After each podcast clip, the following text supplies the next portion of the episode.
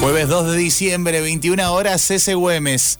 Güemes 2808. Güemes y Ovidio Lagos, ahí. En la esquina. Sí, en la esquinita. Sí, sí. Entradas a la venta, entradaplay.com. ¿Qué pasa? Se va a estar presentando el disco Actemio, Lucky Rivers y Pablo Comas y la Liga de la Injusticia van a estar y está con nosotros en este momento Lucky. Lucky, un placer que estés acá en Bienvenido. los estudios de Radio UNR. Gracias, buenas tardes. Bien, ahí está. A ver qué te...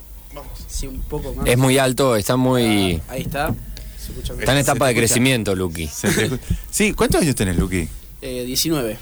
Ah, bueno, bien. no, ya es grande. Ya No, es no, grande. no, pero le quedan dos años, un par de centímetros puede sumar. ser. todavía. ¿Todavía va a sumar? Sí, podés sumar.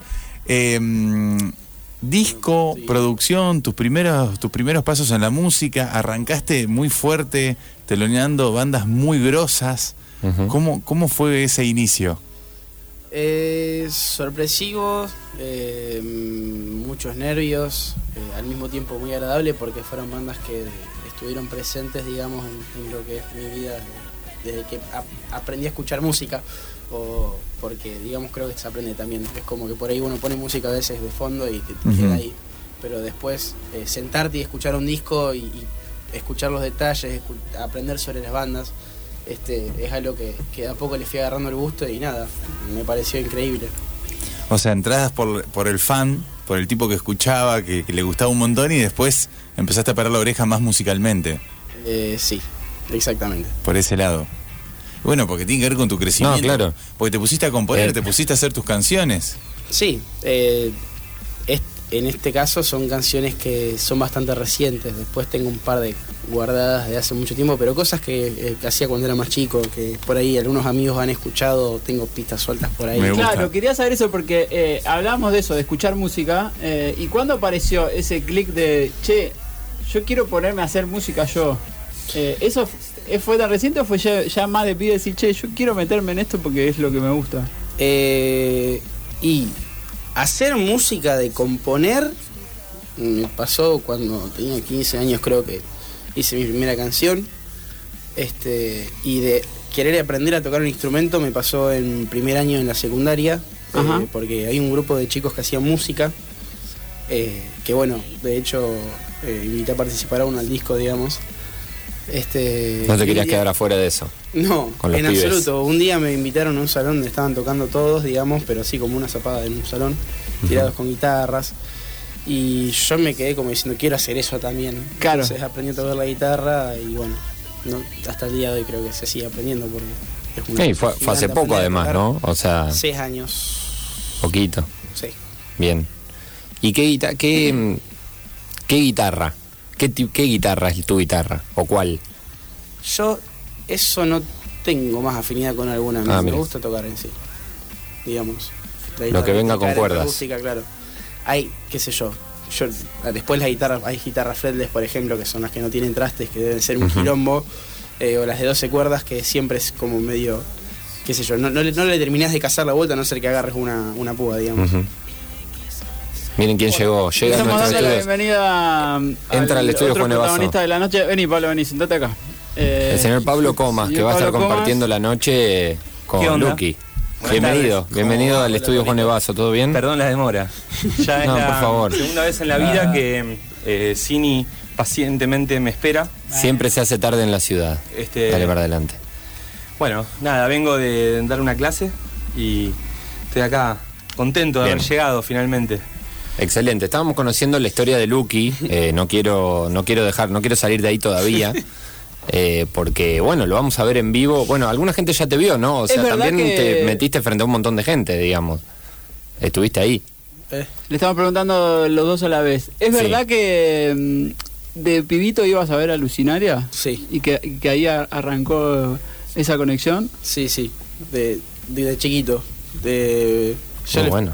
Lo he explicado, el, porque nuestras madres son, son amigas, digamos, y una vez me, me invitaron a un bar, eh, mi mamá me invitó, eh, Downtown creo que se llamaba, que estaba en Mitre y Urquiza, Sí. Claro. y tocaba él, y yo no pensaba que la escena de Rosero tenía algo tan copado, digamos, como Mm. lo era Lucinaria, por ejemplo.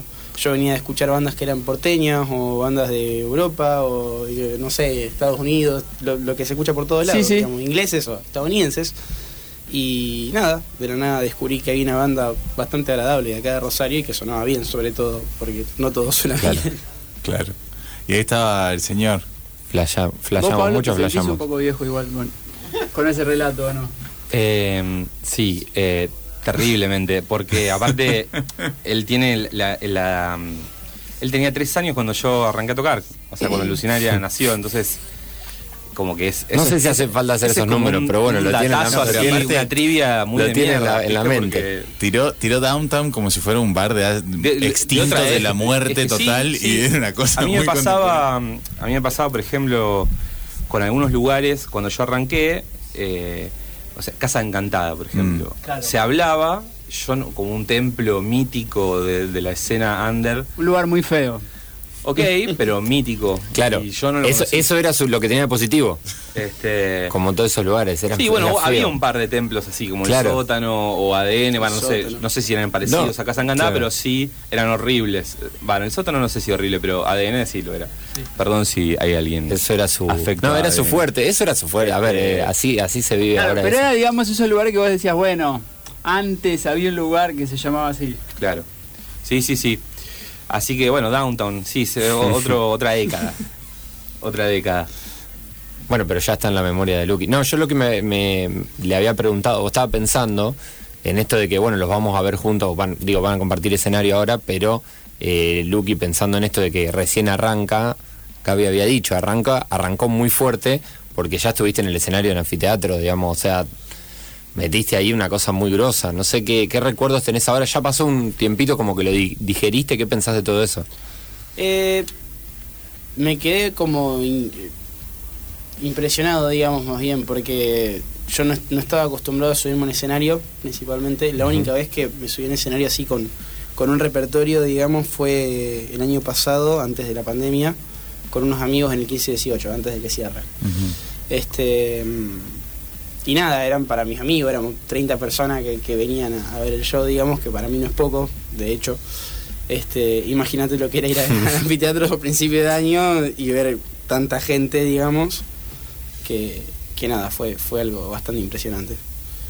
Muy Sí, Pero Eh, lo, saca, lo llevaste adelante, lo sacaste. Sí, lo digamos, salió- de, de- de a poco es como que pude empezar a, a caer un poco y decir, bueno, eh, es público, eh, es gente que escucha al igual que vos y no es tan raro. Disfrutan de la música. Claro, comparten eso. porque ahí, viste, por ahí ves un montón de gente y sentís una banda de depresión y es como mucho, y, pero no pasa nada, solamente es personas que te están viendo, digamos, por ahí tiene que ver con, Claro. con, con una demanda que no existe.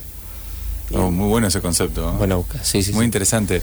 Pero además estabas, eh, tu primera, tu presentación en el Anfield primero fue antes de Divididos. Sí, O sea, viene Sí, dividido. era el público de, de la planadora Sí. del rock and roll. Claro. que digamos. aproveché de hecho y le volví a agarrar cariño, porque ya le tenía cariño, pero agarré y me puse a escuchar todos Claro. los discos y fue hasta el día de hoy sigo escuchando todos los discos y desde ahí volví a, a- volví a ser una de las bandas que más eh, suelo escuchar. Claro. Y el dato del nombre, tira. ¿Cuál dato? De tu nombre, De Lucky Rivers, Luca. Luca. Ah, bueno, porque ya lo habíamos hablado. Eh, ¿Qué viene de ahí? viene de Luca Prodan. Ah, mira. pusieron Luca por, por Qué Luca loco. Prodan. Este, que también Sumo, por ejemplo, es una banda que descubrí eh, con 15 años. eh, que realmente le di atención, porque antes nada más escuchaba Heroína y La Rubia Tarada. Y después empecé a escuchar más y más y más. Y ahora, por ejemplo, que en Spotify subieron los dos discos remasterizados de Luca Prodan, pude Claro. empezar a escuchar un poco más todo eso y, y quedar flasheado. Pensaba en eso, en la conexión de, de los proyectos musicales eh, y que capaz Pablo formó parte de una generación que capaz que fue por los MP3 o lo que sea, pudo tener acceso a un montón de música que capaz que antes no estaba tan disponible. Y esta es ya como una generación recargada que va como a puntos específicos de la historia de la música y recién hablábamos del sonido que le quieren dar al disco y además, ¿cómo ves esa renovación de, bueno, de, la, de las generaciones musicales? Yo creo que eh, esto, digamos, habla de la generación eh, de él en- en- y creo que se ve en la escena de mm, acá en Rosario, por ejemplo. Digamos, hay una como, no sé si se dice la palabra, como una corporización de la tecnología con la subjetividad, hay como algo eh, como que ya nacen con el con la destreza tecnológica, eh, con cierta intuición de a dónde buscar, de a dónde tocar, de, en fin, son como uno con la máquina en algún punto y con el algoritmo también. Yo veo una generación muy dateada. eh, Claro. Sí. Yo lo veo en él. A mí le- esto sí ya lo, lo habíamos hablado un par de veces. A mí me sorprende cómo escribe. Y en principio uno diría, ¿qué tiene que ver eso con la tecnología? Bueno, tiene que ver todo, digamos. Claro. Este pibe vio Taxi Driver a los 12 años, capaz. ¿Entendés? O sea, y de verdad. eh, Literalmente que- vi Taxi Driver viene- a los 12 años. También viene una familia, digamos, con un montón de estímulos, como pasaba también un poco con la mía, digamos, así como mucho estímulo. Este, este, este pibe sabe lo que es Blade Runner, ¿me entendés? Claro. O sea, y ya, ya debe, ya debe estar hinchado las polas, capaz, este, de hablar de esos temas. Eh, creo que es como que llegaba todo un poco antes y lo veo en la generación a- ahora. Yo veo chicos como un poco más grandes que él, como Manu Piró, como Barfi. Sí. Eh, Manu Piró tiene 22 años. Eh, a, mí, a mí me sorprende mucho su nivel de destreza en todo lo que hace. ¿Mm? Hablo más allá de si soy fan o no soy fan, o sea, lo que veo de él como un profesional de la música con 22 años, lo veo redondo, eh, controlando todas las herramientas que toca, produce, escribe, compone, arregla, maneja softwares, eh, maneja, eh, conoce de música, de instrumentación, sa- sabe de la parte Sí, técnica. entiendo, entiendo. Eso es difícil, digamos. Lo veo a- al Piwi me- mezclando, produciendo. El otro día lo hablaba con Dani Pérez. Dani me decía lo que yo tardé veintipico de años en acumular de data, teniendo en cuenta que él arranca en una generación que para bajar un plugin tenías que estar tres días con la computadora prendida. Claro, por ahí era muy difícil Claro. acceder a. Bueno, y él lo ve al Piwi, que tiene, no, yo no sé qué edad tiene, pero 25 años tendrá, más o menos, y dice, este pibe está eh, mezclando como yo, digamos, de pronto. O sea, eh, a un level, digamos, que ya está, digamos, maneja la misma, misma data que yo, habla de lo, de lo mismo que yo, descarga las mismas novedades que yo, o sea, ¿qué pasó? Eso es, es, es- es loco. Bueno, en Luca yo todo eso lo veo también. Claro, hay un acelere total y una solidez, eh, ¿no? Es lo que vos estás describiendo, que se ve una cosa que, que tiene la complejidad y que se sostiene. Bueno, ahí está la paradoja de toda época que trae como una novedad algo que es muy virtuoso y algo que también es un tanto eh, débil capaz, que tiene que ver un poco con, con la subjetividad. O sea, tanto, son todos muy miedosos, todos Claro. muy... Yo soy, digamos, tengo alumnos, manejo a una generación de gente que va entre 11 a 20 años puntualmente. Y bueno, eso, muchos miedos, mucha inseguridad, mucha fragilidad en la toma de decisiones, cualquier pelea con un compañero, con algo, eh, es como que te- le- les caga la temporada, ¿viste? Es como le- les, cuesta organizarse, con les falta como fortaleza un poco, no sé si decir subjetiva, viene un analista, viene y me mata. Ahora, pero, No, No, pero es lo que entiendo. suena entiendo como a coach. se ve, se, se ve eso, sí, está bueno lo que decís y aparte, bueno, está la otra parte, ¿no? De, de, de mostrar, de, de tener la posibilidad no solo de, de datearse y de llenarse de cosas, sino de mostrarlo muy rápidamente Sí. y capaz analizarlo en relación al like o no like y eso también tiene esa ese final podría tener, ¿no? O sea, hay que Totalmente. darle otros cimientos para que no quede en, bueno, le gustó o no le gustó a tanta gente y listo. Totalmente, como totalmente. si eso fuera definitivo. Totalmente, en pero bueno, punto. yo al menos en lo, en lo personal eh, lo, lo vivo con mucha emoción, o sea, esta, a esta generación. bueno. Tengo como mucha expectativa. Eh, expectativa no solo ¿Te, por te genera vos algo de. ¿Te genera eh, una renovación a vos? Algo de. Porque lo estás con- describiendo con pasión, bueno, sos Sí, docente, sí. pero en lo que haces, digamos, Sí, sí, sí, che, sí. eh, tengo que ponerme también porque está pasando esto, digamos. Sí, me hace, me hace sentir como a mí un, un desafío. Yo siempre fui Claro. en, en un sentido, yo hoy lo hablaba con él, no le tengo miedo a algunas palabras que en el rock es como que, eh, o en el mundo en el que yo me moví siempre, están como mal vistas, tipo eh, mercado, competencia, Claro. Producto. eh, producto, hablábamos Nervios. hoy. Eh, es decir, cuando yo hablo de producto, capaz que vos pensás en, en un shampoo, yo pienso en un producto cultural, es decir, Claro. es el resultado de una producción. No le tengo miedo. Yo siempre fui competitivo en ese sentido. En un buen sentido. eh, en el sentido de.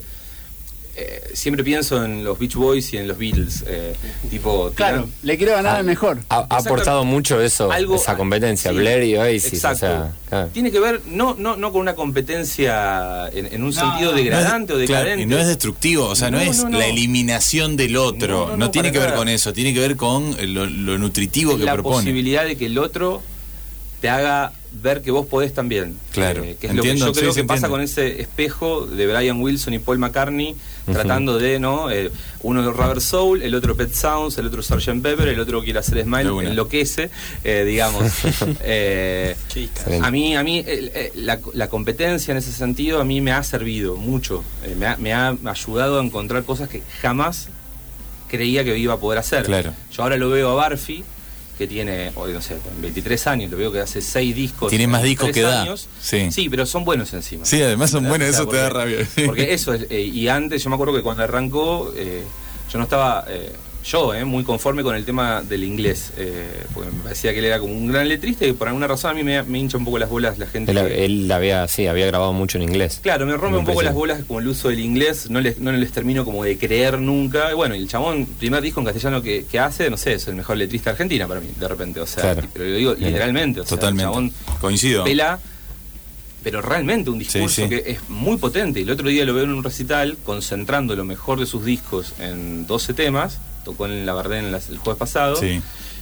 Y era una locura, digamos. Estabas viendo, o sea, algo muy bueno, algo realmente muy valioso. Y aparte, un, un dato, que existe esa competencia, y te pregunto a vos, Luqui, si, si lo ves así también, pero me da la sensación que también es una generación que entendió rápido que hay que hacer con los otros y colaborar. Habl- Hablabas de Barfi y ayer, en, bueno, se enteraron los Rosarioditas, estuviste como pasando ahí la antorcha. Pero lo veía que justamente en un momento hubo una parte que ganó Manu Peró y él estaba nominado en la misma terna y formaba parte de la banda, subió como parte. Bueno, es una generación que está trabajando mucho en conjunto y que aprendió que también eso sirve. Que no sé si eso antes estaba tan así. No sé, Lucky, vos si. Yo desde mi parte no tengo tanta experiencia en esto, no tengo idea. Eh, pero desde afuera lo que sí noto es que hay como un cierto tipo de hermandad o un cierto tipo de respeto hacia el trabajo del otro, digamos. Eh, Yo no conozco tanta gente, por ejemplo, de la escena, pero Claro.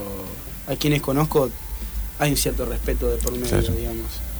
Este, Bueno, esta fecha incluso es eh, armar un proyecto, bueno, armemos un proyecto colectivo o una propuesta en conjunto eh, y salgamos Claro. a presentarlo así también, ¿no? Sin corriéndose de, bueno, no, soy yo solamente. Sí, eh, bueno, ayer mencionabas lo de Manu Piró con Barfi, que eso es tal cual, sino también los Calíopes se subieron con los compañeros de Terna Sí. directamente, o sea, ni siquiera, o sea, con- eso, eso yo lo reveo en esta generación. Eh, se rompieron un poco los guetos. Este, eh, al menos en el, viste como que está, no existen los géneros Claro. un poco en algún sentido. Claro. Eh, y lo que está pasando ahora con, con Luca, de compartir la fecha, yo qué sé yo, es algo que siempre intenté que sucediera. O sea, ahí es como. No, no, no me quiero como en eso autoadular, digamos. Eh, digo yo y toda mi banda, digamos. Toda Lucinaria tenía como una, una idea así, de compartir con géneros distintos. Nosotros fuimos parte de un festival de metalcore Jo. con Renacer del Tiempo y Discarne. Imagínate lo que era, y Alucinaria en el medio. Una, una cosa que no, tiene- la, la peor curaduría del mundo pareciera haber sido, y sin embargo estuvo bueno. Nos hace el Claro. respeto del público, que eran mayoritariamente tatu veganos, todos fanáticos del- del- de, de todo eso, del escrimo, de todo eso, y, y la, la estaban pasando muy bien, y nosotros la pasamos muy bien, porque éramos amigas las bandas. Eh, y ahora, bueno, eso, el encuentro de dos generaciones distintas. Yo entiendo que eh, Luca es parte de la misma tradición, otra palabra mal vista. Eh, eh, eh, creo que somos parte de la misma tradición de Ujú. cancionistas de rock o algo así. Este, y, y me gusta esa distancia, ¿entendés? O sea, como la distancia en edad y al mismo tiempo yo me veo como reflejado en él. Eh, De hecho, me veo también hasta en algún punto inspirado por él, porque yo a la edad de él no podía escribir ni en pedo como escribía él. ¿Entendés? O sea, él, él tiene, no sé si pudieron escuchar alguna de las canciones, pero hay algo en la lírica que es raro. Raro por, por la edad. Claro. Está viendo dónde se mete eh, Lucky en el medio, Es pero se lo banca, ¿eh? No, se lo banca y es un montón. como- Pero Hay ¿sabés que bancárselo. lo- Banco que Pablo eso. Comas diga eso de vos, ¿no? No, y, ba- sé que- y banco esta, esta cuestión de lo raro, es decir, de, Sí, sí. de lo que se diferencia, ¿no? Porque en un momento donde todo tiene que estar medio preseteado, armado todo igual, que tiene que entrar igual, no lo tenés que ni masticar ni saborear, cuando empieza a aparecer esa cosa diferente, me parece que ahí empieza a aparecer algo potente, ¿no? Y, y eso está buenísimo. Así que las letras de eh, Lucky R- Rivers, que se viene el disco, esa es la, Claro, la sí. gran propuesta es el disco. Un disco que va a salir cuándo? ¿Ya está? En unos días. Está en- off the record me dijeron en unos Eh, días. Son unos días. Ahí, Sí. ahí está. Se Está a punto de salir. Viste los tiempos de las plataformas. Sí, cómo claro. son. Pero ya está, se viene Pero Actemio. sí, el disco eh, ya está, se llama Actemio. Se llama Actemio. Eh, hablaba recién eso de que escuchaste Sumo en algún momento y que conocí un par de temas. Digo, se llama Actemio, se llama por un disco muy particular de los gatos. Digo, como que en algún momento fuiste a, a una búsqueda muy puntual. Eh, sí, el, en realidad, digamos, no, no es un disco, es un tema que se llama eh, Los Días de Actemio, que Sí. está en el disco El Rock de la Mujer claro. Perdida. Sí, sí. Este, en ese disco participa Papo, por ejemplo. Claro. Siempre agarra y, y te das cuenta de que es Papo porque en algún momento tira alguna, algún lick o algo en la guitarra que es muy particular del blues, digamos, y los gatos por ahí vienen del movimiento beatnik y esas cosas. Este, y nada, sí, fue un tema que me, me- me llamó bastante la atención, digamos, desde que escuché los gatos que, que por ahí no, no, no habías prestado atención, como había dicho antes. Este, y que un día volví a escucharlo justamente cuando estaba en el medio de la grabación del disco y no sabía qué, qué ponerle al disco, digamos, era un montón de canciones y no sabía qué hacer. Y dije, chao, le pongo el premio, ya está, en homenaje a, digamos, Buenísimo. a esto. Así que se viene el disco. Jueves 2 de diciembre es eh, mañana. mañana. Es ya mañana. Sí, hoy es uno, 21 mañana es dos. Mañana. 21 horas exactamente en el CC. Güemes. Entradaplay.com para Genial. comprar sus entradas. Así que esta propuesta ya la está hecha. presentación del disco de Luque y Pablo va ¿Qué a hacer pasa con la Pablo? vuelta a los escenarios después de cuánto, casi dos años. Sí, eh, dos años y dos meses con la banda entera. Después en el, en el medio de la pandemia, cuando se pudo, metimos un par de acústicos, uno en Rosario, uno en Buenos Aires, uno por streaming, pero con la banda entera, somos seis. Eh, es la primera vez después de, en septiembre del 19. O sea que Hambre, que es mi último disco, se presentó en agosto, en septiembre. Íbamos a ir a Córdoba, a Buenos Aires y bueno, y ahí... Truncado todo. Game over. Mm. Bueno, pero ahora insert coin again. Sí, sí, acá re contentos. Eh, ¿Y qué viene algo más para comas? El nombre de la banda, o sea, ¿es- ¿esto es nuevo también?